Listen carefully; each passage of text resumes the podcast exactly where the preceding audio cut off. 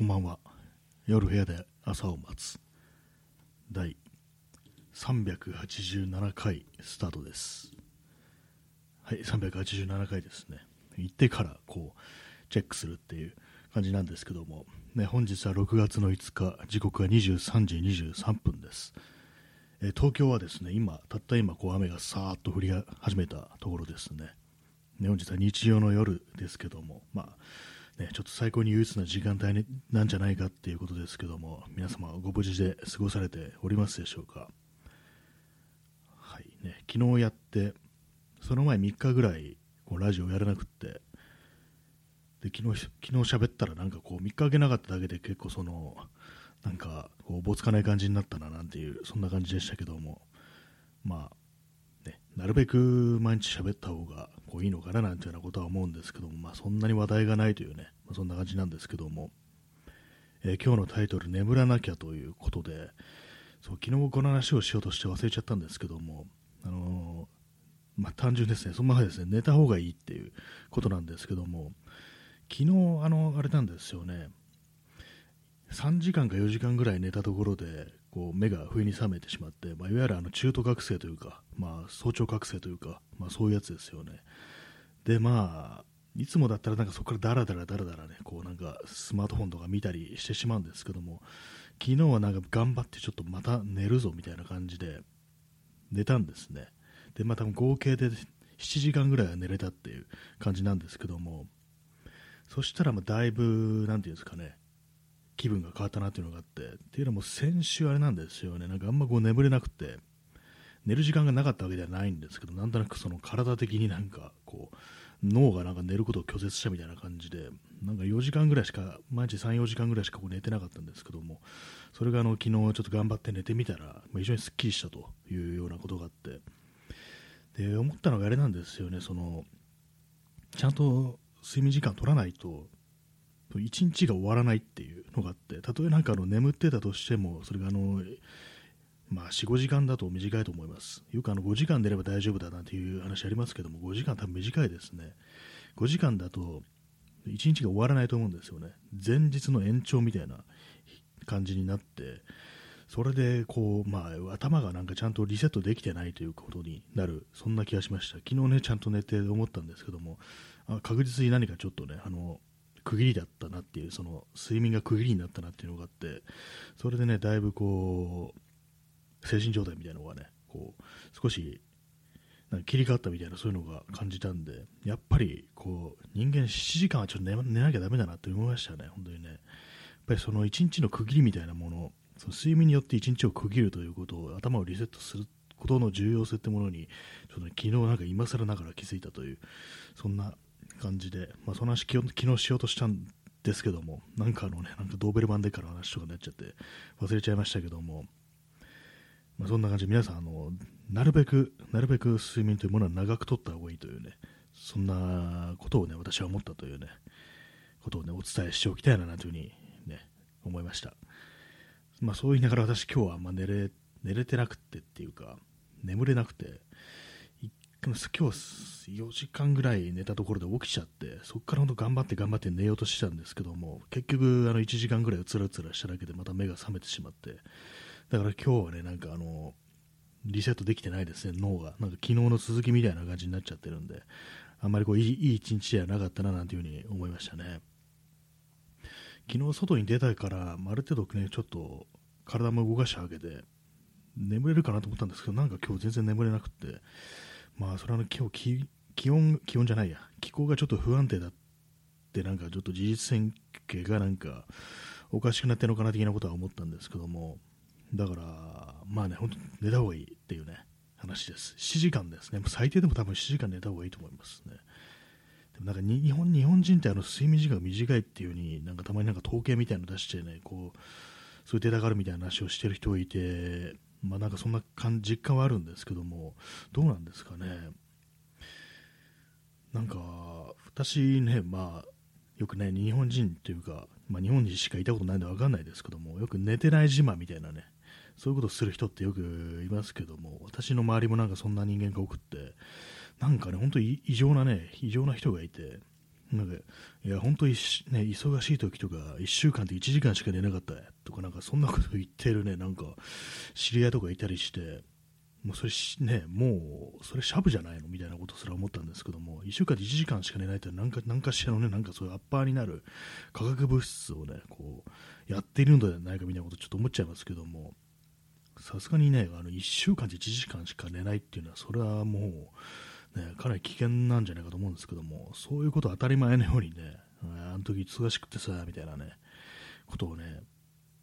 言いがちですからね、まあ、各言う私もさっきね、あなんか先週はなんか4時間ぐらいしか寝なかったみたいなね、ことを言いましたけども、ちょっと誇張ですね、なんかあのうつらうつらしてる時間が入ってるんですよ、そのね、短い睡眠みたいなのがあるんで、だからそう総合すると、あのまあ、6時間ぐらい寝れてるのかなみたいな感じですね。なんかいきなり床に横たわって寝るみたいなことを私はね、するんでね、なんか、まあ、それも含めると、まあ、寝てはいるんでね、だからさっきのね、なんか4時間とか言ったのは、まあね、ちょっとあの寝てない時間に近いものがありました。あのちょっと訂正します。もっと寝てると思います。まあ、それでもね、ちょっと、やっぱ7時間ぐらいはね、こうまとまって寝ないとダメだなんていうね、ことは思いますね。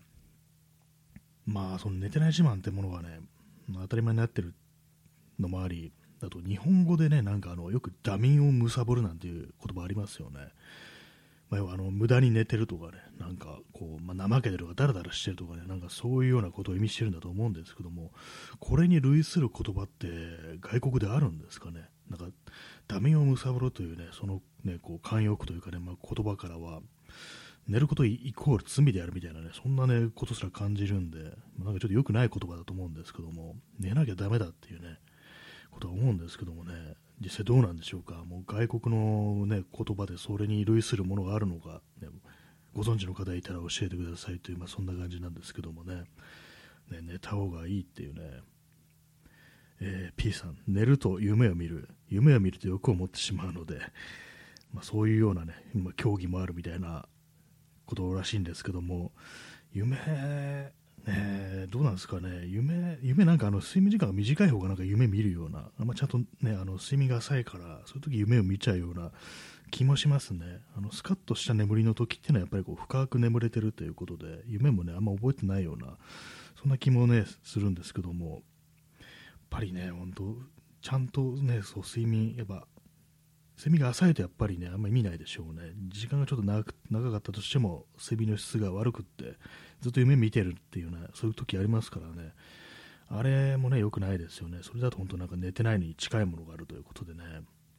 夢を見ると欲を持ってしまうので、陰夢の類ですかね。なんかそれをなんか今想像しましたけども、陰夢ね、みだらな夢と書いて陰夢と言いますけども、私はそういう夢は全然見ないですね。なんかそういう欲望みたいなものがストレートに現れた夢ってね、私全然見ないですね。基本的にわけわかんない夢か、あるいはなんかもう現実のなんかね、こう嫌なことだとか不安みたいなものを反映した夢っていう感じで、なんか突拍子もないね、こう、っていうか、まあ、そのなんか欲望みたいなものがストレートに出てくる夢ってのは、まあ、全然見たことないですね。まあ、それはそれでちょっと問題なのかもしれないですけども、ね、まあ、自分のなんかそういう欲望に蓋をしてるみたいな、そんなこともあるかもしれないですからね。まあ、だからまあ、そうなんですよね。いずれにせよ、やっぱりこう、寝ないとね、脳を休ませないといけないというね、まあ、そういうものがありますのでね、やっぱその辺のそう睡眠の質みたいなものはちょっとね、追求した方がいいのかななんてことは、ね、ちょっと思い始めてますね。私、あの、前はあれなんですよね、あの、うつ伏せになると、一回あの、覚醒しちゃっても、うつ伏せになるとまた眠れるっていうね、そういうなんか感じがあったんですけども、まあ、実際なんか同じようなこと言ってる人も結構いたりするんですけども、なんかね、今日はですね、あのうつ伏せでね、寝てもね、なんか眠れませんでした、全然。結構なんか1時間ぐらいしかね、なんか、それもなんかあんま良くない質の睡眠っていう感じで、だからまあ起きても全然すっきりしてなかったっていう感じなんですけども、なんかね、難しいですね、やっぱりこう、まあ、いろんなね、要因があるでしょうけども、ちゃんと運動しなきゃいけないだとか、まあね、体をほぐさなきゃいけないだとかね、あとまあ寝ている時の、まあ、部屋の明るさだとか、あとはま音がするしないだとか、まあ、そういういろんな要因があると思うんですけども、まあ、そういうものをちょっとしっかりね、こうコントロールして、ちゃんと眠れるようにしたいななんていうふうに思いましたね。やっぱりそのぐらいなんか日々のなんかね、こう生活の質みたいなもの、クオリティオブライフみたいなものをね、この睡眠が左右される、するっていうのはね、結構あったりするんで、やっぱね、重要なんじゃないかななんていうふうに思ってる、そんなところですね。で、こ、でもなんかあれなんですよね、本当なんか早く寝ちゃうと、なんかもったいないみたいな感じで、時間がもったいないみたいな感じでね、こう、どうしてもね、だらだらだらだら夜更かしをするっていうね、そういうこともありますけども、まあ、ただ単に眠れなくて起きてるんじゃなくて、なんかもっとね、こう、有意義に過ごしたいみたいなそういう気持ちからなんかね、そういうような感じで、こう、だらだらだらだら、なんか起きてなんかやってるってことありますからね、まあ、実際ね、なんか早く寝ちゃうと、いろんなことができなくなるっていう、時間が足んなくなるっていうね、そういうことありますからね、なんか本当に1日がもう少し長くなってくれればいいんですけどもね、1日36時間ぐらい、まあ、48時間とは言わないから36時間ぐらいあってほしいななんていうね、ことをね、思いますね。そのぐらいじゃないとね、この資本主義社会ってものはね、人間が人間として生きることができないんじゃないかみたいなことをね、思っちゃいますね。コーヒー飲みます。コーヒー飲んでるから眠れないんだよっていう話なんですけども、どうですか、おととい、おとといどのくらい飲んだのかな、まあ、何も覚えてないんですけども、昨日はあのインスタントじゃなくて、あのね、普通にあのペーパードリップの、ね、コーヒーを昨日4杯飲んでしまったんですよね。だからいつもよりそのカフェインというものが強く効いてて、それであの、ね、今日はあんま眠れなかった。昨日の夜はあんま眠れなかったっていう、まあ、そういうことなのかもしれないですね。まあでもね、コーヒーないのも、コーヒーもね、あれですからね、体にいいですからね、そういうカフェインは眠れなくなるってよくありますけども、それ以外のね、ところではね、体にいいですからね、それをなんかちょっとやめたくないなみたいな感じもあるんですけどもね。えストロムさん、地球の自転は遅くなり続けてるので、1日も伸びていきますね。あ、そうなんですね。地球の自転って遅くなってるんですね。少しずつ少しずつ遅くなってるということで、だんだんだんだん1日が伸びていく。それによって我々もあんま寝なくなっていくみたいな、そんな感じなんですかね。いや、遅くなったら、まああれですね。1日伸びるんなら寝る時間も確保できるはずなんですけども、まあ、本当になんかビビたる数字ということなんですかね、本当ちょっとずつちょっとずつ、ね、ミリセカンド単位でなんか1日が伸びていくみたいなことかもしれないですけども、まあ、なんかね、どうも時間というものは有限らしく、人間はいつか死ぬという、ね、ことが確定しているらしいんですけども、なんか恐ろしいですよね、とても信じられないですけども、まあでもね、そんな中でね、その時間を削っても、まあ、削ってるわけじゃないですけどもね、あのまあね、時間を使って眠るということをしていかないと起きている時間の質というものがどんどんどんどん下がってしまうということもありね。それがまたなんか厳しいなっていうのもんですけどもまあそういう私も今日あんまりこう寝てないもんですから寝てない寝てないわけではないのかな。なんか質が悪かったもんですからちょっと、ね、今なんか話してて頭が痛かったりするんですよね。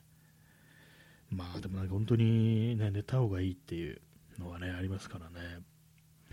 せめてその寝ることに対する罪悪感みたいなものはね、こう社会から追放していきたいっていうね、そういう感覚がありますね。や寝てない自慢っていうものはね、こう罪であるみたいな、そのぐらいの感じにした方がいいんじゃないかっていうようなことは思いますね。えー、ストノムさん、10億年後には1日31時間になるらしいです。あ、そんな、そんなっていうか、まあ、10億年後ですからね、10億年後となるとね、かなりのもんですからね。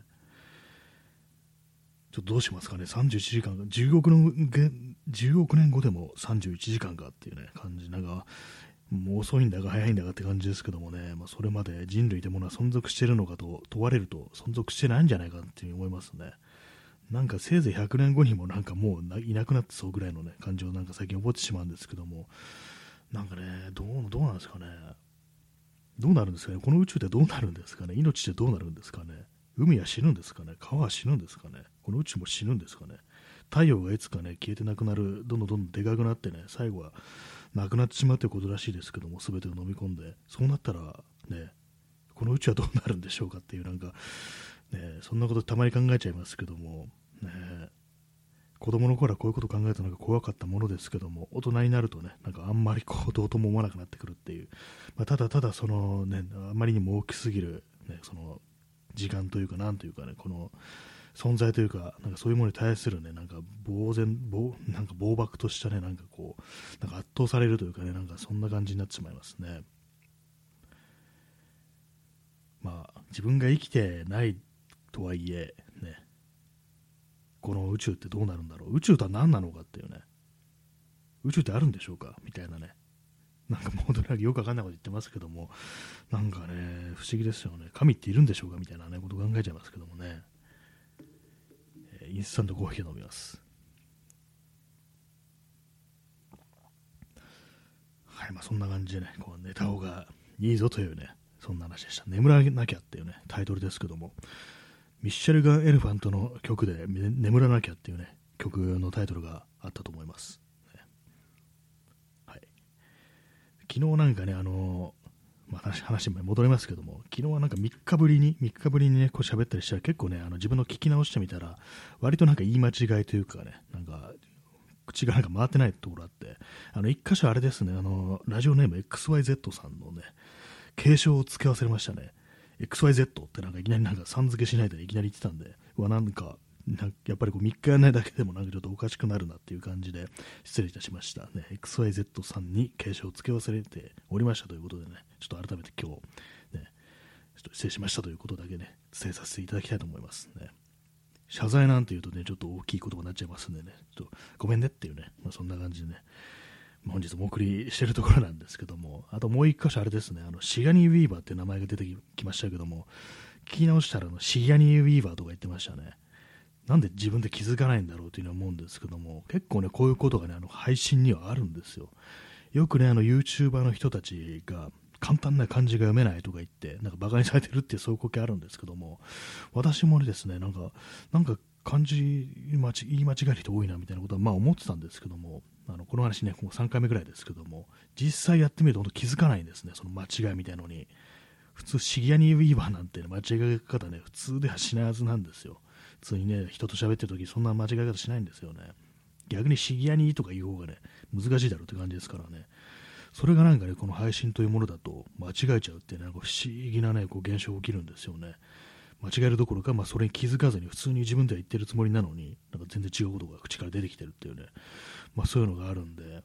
まあ、あのその辺は多めに見てくださいというね、ことをね、思っております。そう考えると普通にあれですね、喋る仕事してる人、アナウンサーだとか、まあ、ラジオのね、ディスクジョッキーっていうね、今ディスクジョッキーって言うんですかね、パーソナリティか。そういう人たちが言い間違いをしないっていうのがすごいですね、本当にね。ご自身素人かすると、もう言い間違いがあったとして、もうそれに気づかないっていうね、なんか非常になんかちょっとびっくりしちゃうようなことが起きるんですけども、まあね、まあ、YouTuber といえば、ね、こう、漢字が読めない、ね、漢字の読めないというか、言い間違いですよね。まあ、そういうものがよくあるというね、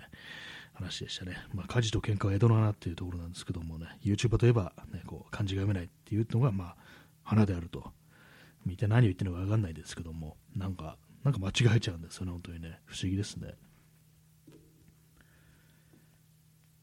今日はですね、今日はあの何もしてないですね。なんか昼間ね、本当なんか、今日はあの雨が降りそうだっていうことで、まあ、その時点でなんか私はもう、今日はま外出ずにっていうね感じでいるぞってか過ごすぞって感じだったんですけども、かといってね、なんか家にいて有意義なことができるわけでもなくっていう感じで、よくないですね。なんかだらだらだらだとね、インターネットを見て、で、なんかね、なんかこう、その、50%オフクーポンみたいなのがあの Yahoo ショッピングにあって、あなんか別に何も買うもんないけどこれ使うかみたいな感じで、まあいろいろ検索してましたね。ただ何も今別に必要なものとか欲しいものがないんでね、それがなんかすごい辛くって、別に欲しいものもないのになんかいろいろ検索するのってかなり辛いんですよ。そういうことをね、やってって、別になんか他に今本読んだりだとかね、なんかそういうこともできず、ただただだらだらとね、なんかそのネットを巡回してみたいなね、まあ、最悪な過ごし方をしましたね。はい。なんかよく、よくやるんですよ、これなんかね、本当私はあの、ポイントを使わなきゃいけないだとか、そのクーポンちょうどいいね、こう安くなるクーポンとかあると、なんか使わなきゃいけないような気がして、まあ、ほっときゃいいんですけどもね、あの定期的に来るわけですから、ね、ほっときゃいいんですけど、なんかこれ使えないそうなのかなみたいな感じで、なんか必要なものあったかな、あったかなって感じで、いろいろね、いつもこう頭を悩ませて、その時間がもう果てしなく無駄なんですよね。で大体なんかもう使いもしない工具みたいなものとかを買うんですけども、まあ、だか一応無駄にはなってないんですけども、だって全然有効活用できてないみたいな、そういうことがよくありますね。私があのちょっと前に買ったのがあのドリルのセットですね。あの電動ドリルの先にね、こうつけるビッドリルビットですね。それを各種いろんなサイズのセットになってるやつを買ったりだとか、あとネジを切るタップタップセットってやつですね。ネジ穴を作るやつとか、ネジ山を作るやつですね。ネジ穴とネジ山ね、を作れるやつなんですけども、それも買ったんですけども、一回も使ってないですね。どこに使えばいいんだこれみたいなこと思うんですけども、なんとなくあると便利かなと思って買ったんですけども、一切有効活用できてないというね、そんな感じですね。えー、チャンツさん、えー、水色の傘差しますね。ありがとうございます。不思議な、なんかいいですね。なんかね、この梅雨の季節に合わせた水色の傘差しますねっていうね、こう、傘の、水色の傘のね、こう、ギフトをいただきました。ありがとうございます。もうね、梅雨が始まるということでっていうね、感じなんですけども、憂鬱な季節ですね。本当この、私、あの、暑いのよりも湿ってるのが大嫌いということで、この季節本当にね、なんかもう嫌な気分になるんですけども、ね、カッとね、晴れ、ね、晴れ渡ってればまだね、あのー、湿度というものが抑えられますけども、今ぐらいのなんかこう、そんなに気温がね、こう高くないのに、なんかこうジメジメしてて、でも汗だらだらかいちゃうっていう、私はもうね、なんか湿度が高いとね、ものすごい汗かくんですよ。湿度に本当弱いんですよね。それもあってなんかね、非常に憂鬱なところですけども、そんな中にね、こういうふうに水色の傘をね、こう、差してもらえるとなんか嬉しいですね。傘はいいよなっていうね。よくないか。私、あの、傘好きじゃないっていつも言ってますね。あの手が塞がるのが嫌だなって話をしてるんですけども、なんかね、本当そうなんですよね。まあ、かといって、レインウェア的なものもね、なんか、なんかそれはそれでなんか買ったりしみたいな感じでね、いつもなんか頭を悩ませるというか、結局あれなんですよね、なんか雨が降ると外に出ないみたいな感じになりがちですね、本当にね。コーヒー飲みます。ね、そして座り座り直します。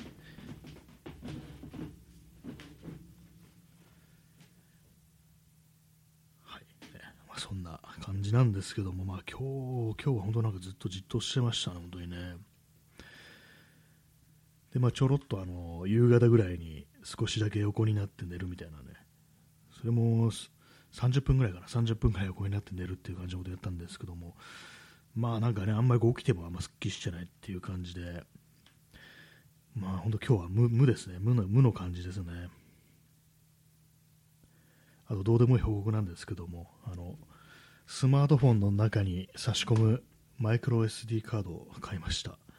64GB なんですけども、こんなにいるのかって感じしますね。なんか 64GB って結構ね、結構な容量ですけども、なんか安かったですね。1000円しませんでしたからね。記憶者っていうところのやつで、これはあの東芝ですね。東芝のブランドというかなんかその名前なんですけども、私あの SD カードとか、デジカメの SD カードとかは東芝使ってますね。まあ、別にこう特に不具合もないっていう感じなんですけども、まあ、速度わかんないですけども、私は使ってるカメラが、ね、古いんでね、あんまそういうのはまあよくわかんないんですけども、まあ、なんかあれですね、こういうなんかストレージ的なものを買うと、なんか本当なんかコストだなみたいなね、こういうなんかデジタルのものを使うにあたってね、これ定期的にそのストレージなんかどんどんどんどん増やさないといけないっていうね、まあ、パソコンなんかでもね、そのデータバックアップするのにね、いろいろ買っとんどんどんね、そのハードディスクと増えていくなっていうね、私、あの写真をこう保存するのにハードディスクを使ってます。あの4テラバイトのハードディスクなんですけども、なんかね、あの SSD とかだとまあ高いしみたいな感じでね、大容量の、ね、こういうのを使って、まあ、そんな放り込んであるんですけども、まあ、今までのね、こう保存してきたやつも、いろいろとこう、あれですね、その何台かのハードディスクに、まあ、歴代のハードディスクがね、どんどんどん積み重なってるって感じで、これ最終的にどうなるんだろうかなっていうね、ことをね、ちょっと思っちゃいますね。えー、P さん、自分は477ギガのマイクロ SD を携帯に入れてます。あ477ギガってなんか結構不思議ななんか数値な気がするんですけども、でもかなりです、かなりのあれですね、そんなに大きいものを、ね、使ってるんですね。音楽とかを入れてる人だと、まあ、そういうことを、それぐらいがないとっていう感じなんですかね。私はスマートフォンでは音楽聴かないというタイプの人間なんでね、今までこう全然気にしたことなかったんですけども、さすがになんかいろいろね、こう、ポッドキャストとかをなんかダウンロードしておくと、まあ、ちょっとだいぶストレージ圧迫されるなって感じで、今回64ギガのマイクロ SD 買ってね、突っ込んだわけなんですけども、どうなんですかね、やっぱりこう、まあ、余裕があるにはね、越したことないですからね。でも、そんだけ容量、ね、あると、まあまあね、マイクロ SD とはいえ、結構なお値段しそうですね。まあ、なんとかですかね、私なんかはね、あれですけども、あ、P さん、えー、数字としては512なのですが、携帯が認識する上限がこれっぽいです。ああ、なんか、あそういうのありますね。確かにね、なんかいろいろ。他になんかね、システム関係のファイルとかあると、そういう風な感じになるみたいなことがありますからね。512、512ギガのマイクロ SD ってかなりのもんですね。でもやっぱり、ねどうなんですかね、でも私、あのーあれですねラジ、ラジオとか、ポッドキャストとかを、まあ、一時的にダウンロードしておく、聞くときだけね、こう、ダウンロードして、Wi-Fi でダウンロードして、で、まあ、そうストレージ入れとくって感じしてるんですけども、それでもそんなにね、いかないんですよね。本当なんか数百メガぐらいな感じで、だからまあ64ギガでもそんこんな必要なのかなぐらいのこと思ったんですけども、一般的に音楽をたくさん聴くと人だとやっぱり512ぐらいはあってほしいっていう、そういう感じなんですかね。昔あの、私あのね、あの iPod クラシックを今まで現役で使ってるんですけども、これがあのハードディスクであの80ギガなんですよね。昔はこう80ギガなんてやったらもう全部入るじゃないかみたいなことをね、思って、まあまあ、それはもうね、小躍りしたものですけども、実際私、あの自分の持ってる手持ちの音源とか全部、ね、こう iPod クラシックの中に、この80ギガに収まるっていうね、感じなんですけども、今じゃあもう、あれですかね、まあ、その音源自体のあれですね、なんかロスレスとかでグリッピングしてると、まあ、一つのファイルもどんどんどんどん大きくなっていって、音質重視だと、まあ、全然こう80なんてじゃ足りないよっていう感じで、本当なんか1テラ、2テラとか欲しいなんていうね、まあ、そういう人も結構いるのかもしれないですけども、まあ、どうなんですかね、私、あのそんなにあの音の違いがわからないんで、一回ね、このロスレス、アップルのね、なんかロス、よくわかんないですけども、なんかそういう、その劣化してないっていうね、感じでリッピングしてみたことあったんですけども、その普通のね、MP3 とかとね、聞き比べてみたんですけども、一切違いが分かりませんでしたね、本当にね。これ何が違うの？みたいな感じのことを思ったんですけども、同じ CD からね、リッピングしたやつで、聞き比べてみたんですけども、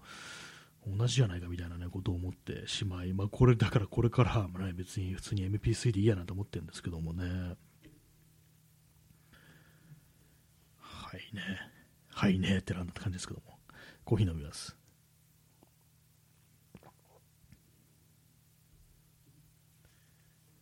まあ音楽ね、音楽あれですよね。やっぱ一番いいのってなんかスピーカーなのかなと思います。本当なんかあの、